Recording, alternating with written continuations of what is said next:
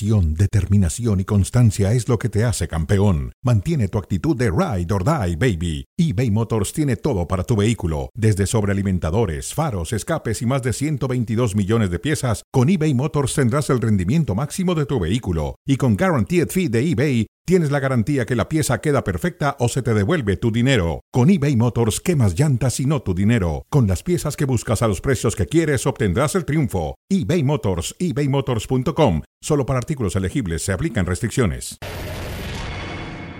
La liguilla diferente. La liguilla diferente. Hay que saber jugar estos partidos, hay que controlar nervios. Esto es la liguilla, ¿no? No es nada nuevo para ninguno de nosotros. Eh, a la afición pedirle disculpas. Es una vergüenza deportiva de lo que sucedió. Éxitos, campeonatos. Y nos hemos quedado cortos. Y si necesitamos hacer modificaciones, cambios, movimientos, lo vamos a analizar. Con todo respeto, no, no siento presión.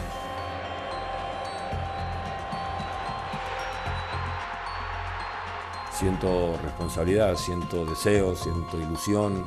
Yo tengo unas ganas tremendas de ganar y nunca me voy a rendir. Y el que está conmigo está conmigo hasta el día que estoy. Queremos, queremos ir por más, pero siempre pensando en partido a partido.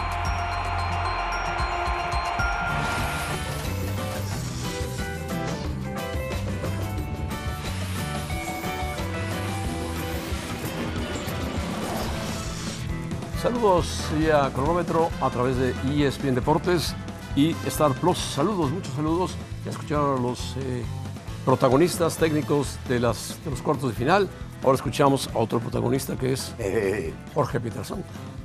Jorge, Jorge, ¿cómo estás? Serra, muy bien, un saludo para todos, muchas gracias. Pues ya están listos los duelos semifinales, ¿no? Para miércoles gustan los duelos? y jueves. Me gustan mucho, me gustan mucho porque he tenido la oportunidad de seguir la temporada del Atlético de San Luis. Muy buena. Y Es un equipo que llegó a ser líder del torneo, ¿no? Sí. Y, y fue la ronda de cuartos de final de la, de la liguilla anterior, un duelo entre estos dos equipos. A mí me encanta y la otra está maravillosa. Tigres Pumas, me Sí, gustan es un mucho. buen agarrón. Tigres Pumas. Uno va el miércoles a las 9, el otro va el jueves a las 9. Uno en CEU, el otro en el Alfonso Lastras y la vuelta pues, el sábado será en el Azteca y el domingo en el Universitario. Bueno, así que señoras y señores, ahí están los semifinalistas. Caballo Negro fue el Atlético San Luis, indudablemente. Y, y yo pienso que ya es el técnico del torneo, pase lo que pase, Gustavo Leal. Pero Gustavo Leal, sí. sí, sí, yo, yo sí lo creo. Ha hecho un gran trabajo, llegó 15 días antes, no llegó, sino que lo dejaron solo porque se fue Jardiné y entonces pudo levantar al equipo hasta llevarlo a semifinales. Pero empezamos con Pumas, ¿te parece? Me parece, donde tienen otro gran técnico también. Ah, pues el turco, que ha sido campeón con Cholos, ha sido campeón con Rayados, ha sido campeón con el América. Dime si no tiene experiencia en este tipo de eliminatorias. Quiere ser campeón con Pumas. Y quiere ser campeón con Pumas, Bueno, exactamente. dime, Pietra, ¿quién fue más determinante ayer? Los cambios que hizo Mohamed, el de poner a Ergas como un carrilero y meter a, a Huerta atrásito del Toro Fernández para Sí. evitar la marca de Mozo. de Mozo, de Alan Mozo. Para mí, y mira que, que me he convertido en un, en, en un admirador del trabajo de, de- en la cancha del Chino Huerta, yo creo que es más determinante Mohamed. Mohamed, que conoce perfecto estos torneos y que se ha hecho de un jugador para mí tan importante como, como el Chino Huerta, ha sido por el conocimiento que él tiene del fútbol mexicano, de cómo se maneja la liga y lo ha tratado de llevar a las alturas a las que sí puede llegar el, el- el chino Huerta. Entonces yo me quedo con que es más determinante el turco Mohamed y lo va a seguir siendo si es que quieren eliminar a Tigres. Qué golazo este del Toro Fernández, ¿no? Maravilloso, sí. Casi se queda sin ángulo, pero finalmente suelta un trayazo que pega en el travesaño y se mete.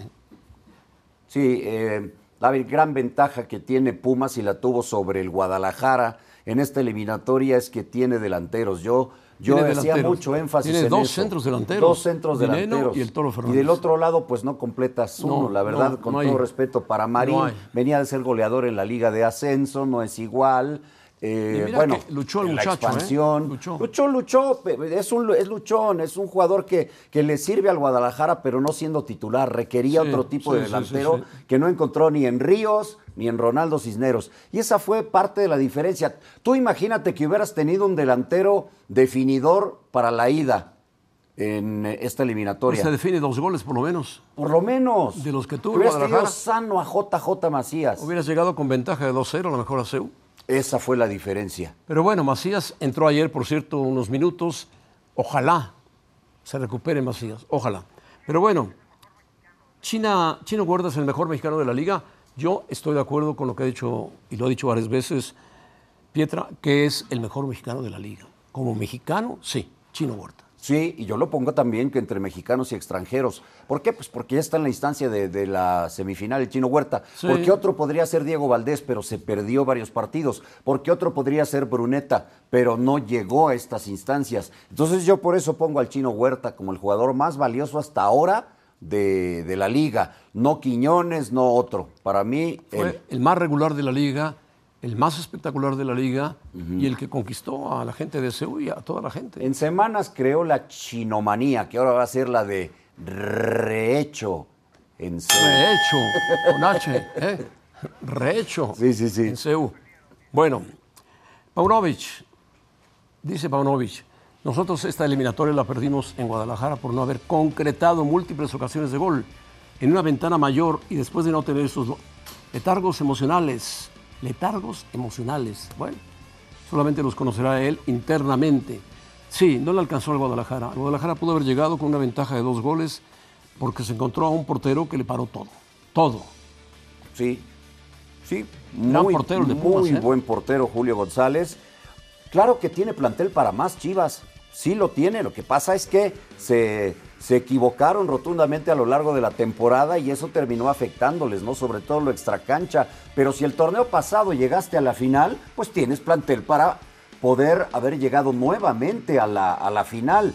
Y yo no coincido tanto con Pauno. Para mí, la eliminatoria en gran medida se, se pierde en el último partido de la temporada regular, en donde Alexis Vega no metió el penal que los hubiera dejado en mejor posición, es decir, ellos cuatro y Pumas cinco. Y hubiera cerrado la en eliminatoria casa, cerrando en casa. tu casa. Exacto. Sí, Ahí fue. posiblemente. Ahí fue. Porque el estadio CEU pesa mucho.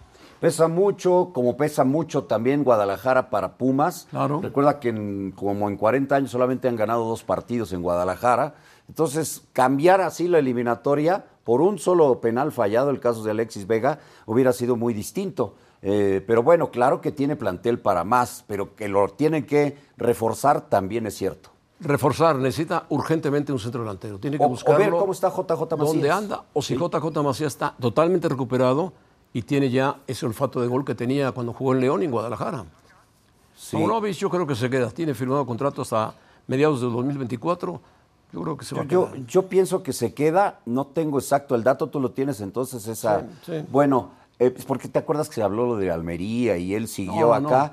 A mí lo que me reportan de, de Guadalajara y nos lo confirmaba eh, nuestro corresponsal Jesús Bernal es que está tranquilo Pauno, que tiene muchos deseos de continuar y que al parecer sí va a seguir como director técnico de Chivas, lo cual se me hace un acierto un acierto, porque es cierto, no, no llega a la final en este torneo, sí llega el torneo pasado y en dos campeonatos hizo 61, 61 puntos, puntos, un sí. porcentaje de, efectividad altísimo, Alto. aún con todos los problemas que tuvo esta campaña extra fútbol, Sí, el sí, equipo se metió a la liguilla otra Yo vez. creo que Fernando Hierro y eh, Vergara lo van a ratificar como entrenador.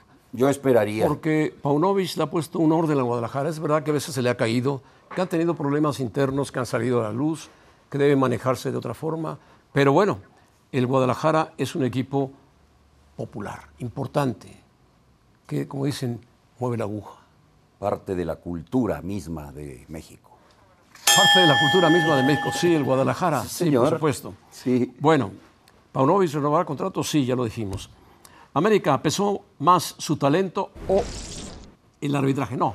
El América, quitando que han dicho que no fue penalti, digo que no fue falta, para algunos lo consideran falta.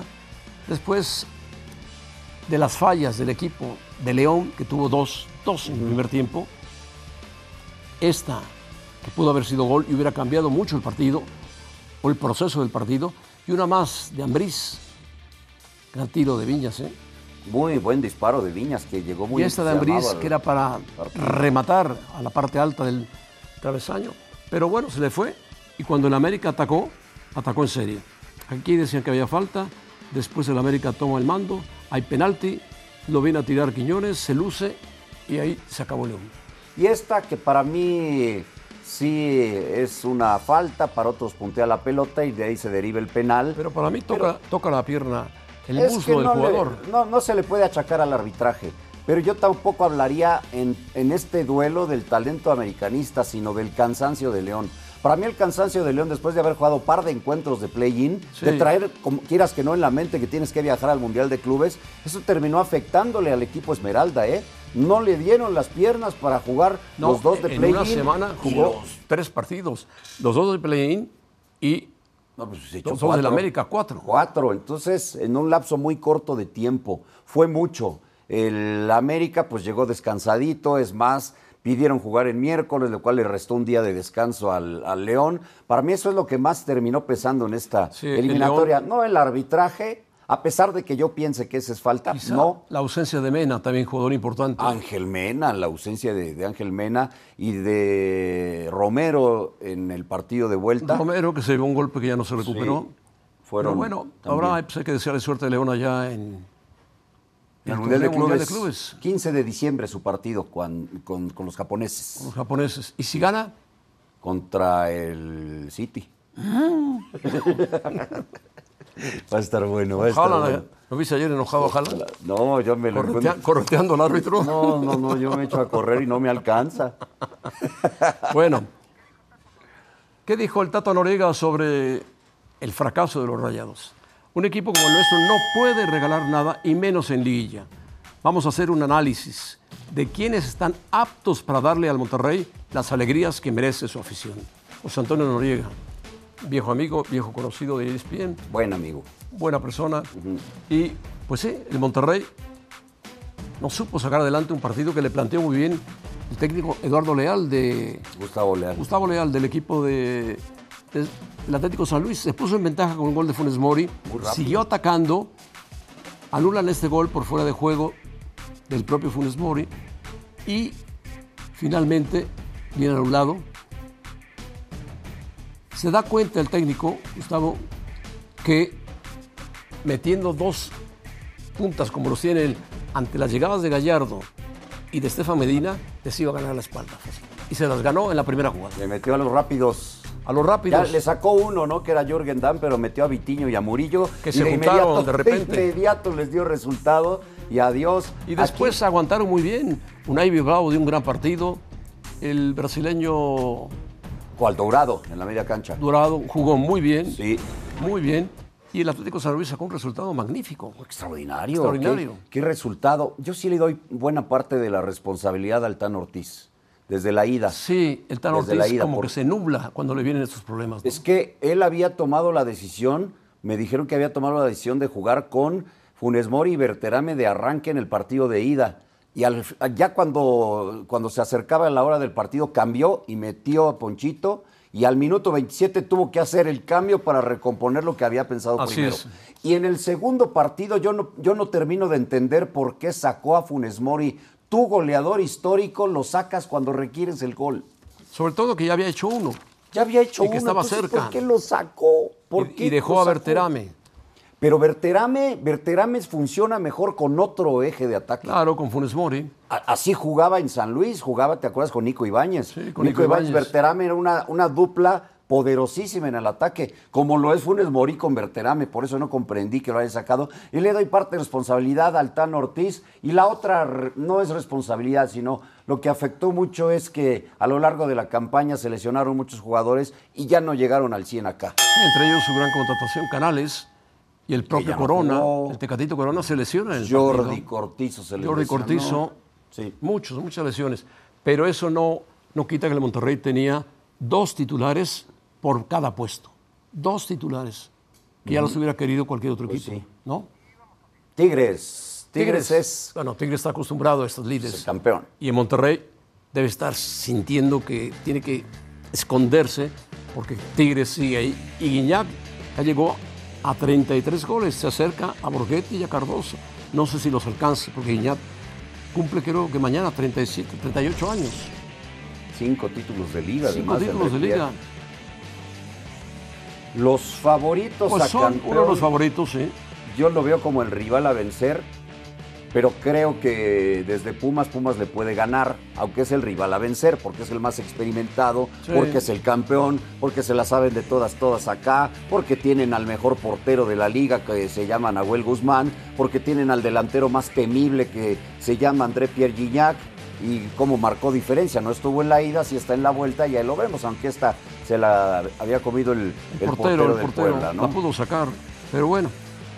En fin, el Puebla llegó hasta donde pudo, también es un equipo que tiene un presupuesto muy bajo, que vende jugadores con gran facilidad, que lo tienen ahí a la deriva, pero el Puebla sacó la casta, llegó a, a meterse hasta cuartos de final. Sí, más allá de donde se esperaba.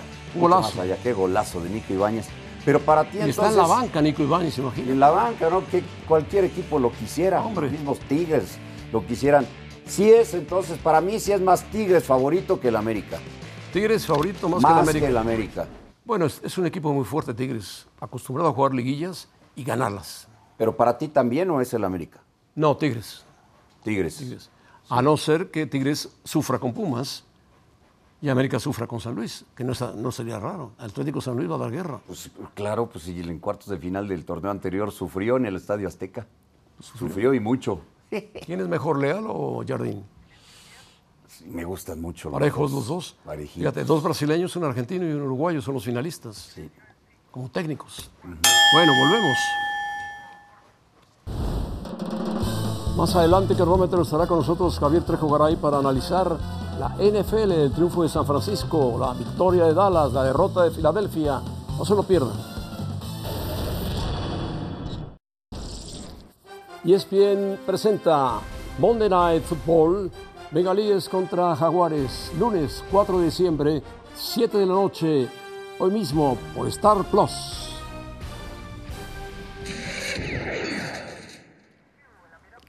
En la mira con Javier Trejo Garay. Saludos, Presente. Javier. Hola, mi querido que estés aquí José con Ramón. nosotros. Javier, Pietra, querido. Qué gusto, como siempre. Un placer, como Gracias siempre. por la invitación. Disfruto mucho cuando vengo con ustedes. Bueno, Gracias, hoy no igual. vamos a hablar de Fórmula 1, pero vamos a hablar de fútbol Sí, americano. claro, hombre. Feliz de la vida. Este triunfo, este triunfo de San Francisco detiene a las Águilas o los pone en su lugar. Yo creo que los pone en su lugar. Eh, eh, Lo de San Francisco ayer fue notabilísimo. Hoy por hoy creo que hay que ponerlo en la discusión de ser el mejor equipo de toda la NFL. Venía de tres derrotas consecutivas, vino su descanso, adquirió a Chase Young y después de haber ido con victorias, victorias, victorias y enfrentó a un rival complicadísimo como es Filadelfia. Ver lo que puede hacer Brock Purdy, cuatro pases de touchdown y este 23 que es Christian McCaffrey, impresionante. Para mí, candidato natural McCaffrey a MVP de la temporada 2023. Divo Samuel también con tres anotaciones. Fue una tarde, yo diría, perfecta para la ofensiva de San Francisco y a la defensiva parar también a Jalen Hurts como lo hicieron y además presionar constantemente al quarterback de Filadelfia. Me parece que por ahí pasó las claves del partido. ¿Qué, qué los puede hacer que sea eh, 49ers mejor que Filadelfia en cuanto a favorito para ganar el título de la NFL además de McCaffrey? Fíjate que las lesiones se ha respetado. A ver, hace cuatro o cinco semanas no tenían a Trent Williams, el mejor tackle izquierdo, tampoco tenían a Divo Samuel, y ya vemos la importancia. Ahí va justamente Divo Samuel, tuvo tres anotaciones este domingo. Las lesiones durante ese periodo de crisis o de aparente crisis que tuvo el equipo de San Francisco, ninguno de los dos estaba. Recuperaron a Trent Williams, recuperan a Divo Samuel, está Christian McCaffrey jugando un muy buen nivel. ¿Y su Purdy de campo también qué tal? joven, está apenas en su segundo año, pero la de ayer para mí fue la mejor actuación de Pordy en su joven carrera. ¿eh? Cuatro pases de tou- touchdown. Es favorito para el MVP también, ¿no? Yo creo que hay que ponerlo a discusión, sí. Sin duda hay que ponerlo a discusión. Es un jugador joven de un bajo perfil porque no es un Jalen Hurts, no es un Patrick Mahomes, no es un Josh Allen. Hace su trabajo, tiene mucho talento, que eso ayuda. Tener la clase de talento a tu alrededor pondera mucho las habilidades de cualquier coreback y lo es. ¿Y quién crees que se quede con el primer boleto de la Nacional, con el asiento número uno? Ah, qué buena pregunta. Es muy posible, fíjese lo que puede ocurrir, ¿eh? ¿Qué tal que le gana Cowboys la próxima semana a Filadelfia? Si gana Cowboys a Filadelfia, lo cual juegan no es juegan en Dallas, ¿no? y juegan en Dallas. Dallas estaría tomando o podría tomar el control de la división este, pero a su vez perdería el equipo de Filadelfia el primer lugar de la conferencia ante Filadelfia, ante San Francisco, porque San Francisco ya le ganó. Así que para mí, San Francisco va a acabar llevándose el primer lugar de la conferencia, porque además viene un una tarde complicada o, o tardes complicadas para Filadelfia. ¿eh? Vienen partidos bravos para el equipo de Filadelfia. Sí, va a Dallas, tiene que jugar con Seattle, con los gigantes, con Arizona, en fin. Pero el resto del calendario, ¿qué, ¿para quién es más difícil? ¿Para Filadelfia o para Dallas? Para Dallas. Para los Sin vaqueros. duda para Dallas, sí. Sí. Sí, Dallas tiene a Filadelfia, Buffalo, Miami. Sí, tiene, y a Detroit también. Detroit. los tiene en fila. campaña. Los Sí. en fila, así que sí. No será fácil para Dallas, pero Dallas está llegando quizá en su mejor momento. Va a jugar en casa la próxima semana, lleva 14 victorias consecutivas en casa y además está anotando de 40 puntos para arriba. No creo que le anote 40 puntos a Filadelfia, pero creo que ganarle a Filadelfia lo puede hacer este próximo domingo. Y tiene buenos eh, jugadores adelante, Prescott, ¿no? Sí, por supuesto. Prescott ya también está en la discusión para ser el MVP. Me parece un poco eh, exagerado, sobre todo por el tipo de rivales que ha enfrentado, pero ha hecho lo que tiene que hacer. Es Es decir, que- no se ha equivocado. Pero, pero ha sido es uno de los jugadores más criticados Sí. de la NFL, ¿no? Y debe ser muy complicado cuando estás en un equipo como los Vaqueros de Dallas, el equipo de América, con todo el reflector que tiene, ser el coreback de un equipo así y no dar resultados o tener tardes complicadas, te pone en picota, ¿no? No, no debe ser Pero fácil. no esperábamos que tuviera el récord que tiene ahora, 9-3. No, no, está jugando muy bien, está cuidando más el balón, muy criticado por el cambio de coordinador ofensivo, esto ocurrió en la temporada baja, y parece que ya, parece que ya encontraron la forma de ganar, insisto, siempre con este asterisco de que le ha ganado a equipos con eh, récord negativo, hasta Seattle que le ganó ya y él Ahora- tenía récord ganador. Los campeones reinantes, ¿qué le pasa a Kansas? ¿Qué le pasa a Mahomes? ¿Qué le pasa a este equipo? Es una muy buena pregunta, Alarma. José Ramón. Sí, sin duda hay una alarma, porque este equipo, a ver, no está en los principales rubros Patrick Mahomes ni el equipo, ¿eh? Sí hay un rubro en el cual está en los primeros lugares. ¿Saben cuál es? En las capturas. Es decir, es un jugador al cual capturan poco. Un poco por la línea ofensiva. Porque corre mucho y y se porque mueve corre mucho. mucho. Sí, sí, él es Exactamente. muy hábil. Por la habilidad que tiene para salir en rollout, eso por supuesto le ayuda a evitar la presión y las capturas. Pero no tiene grandes receptores, tiene una buena línea ofensiva, eso sí tiene buenos corredores encabezados por Isaiah Pacheco, pero le han soltado una cantidad enorme de balones y así la verdad es que no, no se puede. Y la defensiva este fin de semana, el domingo por la noche ante Green Bay, también creo que exhibió algunas carencias porque se vio Jordan Love como, Jugó bien Green como Bay, ¿eh? Patrick Mahomes. Sí, Sí, sí, sí, fue, fue un partido muy interesante y muchos, lo- muchos castigos. muchos castigos, muchos castigos y con polémica. Hubo interferencia también que debían haberle marcado justamente al equipo de, de Green Bay y no la marcaron. Y al final, eh, con todo y todo, pues a ver, dejó de hacer algunas cosas el equipo de Kansas City. Hay polémica, sí. ¿Saben qué está pasando? Y pensaba un poco en el fútbol eh, soccer, Ajá. que siempre hay como eh, críticas hacia el arbitraje. Creo que esta temporada ha sido marcada por errores arbitrales Mira, bastante qué raro, ¿no? graves en la NFL. En la NFL. Algo poco común, Qué pero ha pasado sí. esta temporada. Sí, sí hay que encender las alarmas entonces con el equipo de, de los Chiefs. ¿Hacia dónde nos inclinamos en la conferencia americana? Pues mira, me quedaría con Miami o Baltimore. Baltimore, es más, de los dos me quedo con Baltimore. Me ¿Más que. Miami? Más que Miami. Miami tiene una extraordinaria ofensiva, pero la defensiva no es de las mejores. Y en cambio Baltimore tiene una muy Mira, buena. Nacional, te quedas con San Francisco. Me quedo con San Francisco. Ya, ya, ya, ya casi hasta pensé en mi Super Bowl, ¿no? Baltimore contra San Francisco. ¿Y Dallas. Dallas podría dejarse el comodín o directo al comodín? Yo creo que Dallas la va a tener difícil. La va a tener difícil, sobre todo por el calendario que tiene. Va a acabar Bueno, segundo en esa división. Perfecto, Javier Trejo Garay. Gracias, José Ramón. Gracias, gracias, Un gusto estar contigo. Suerte. Gracias.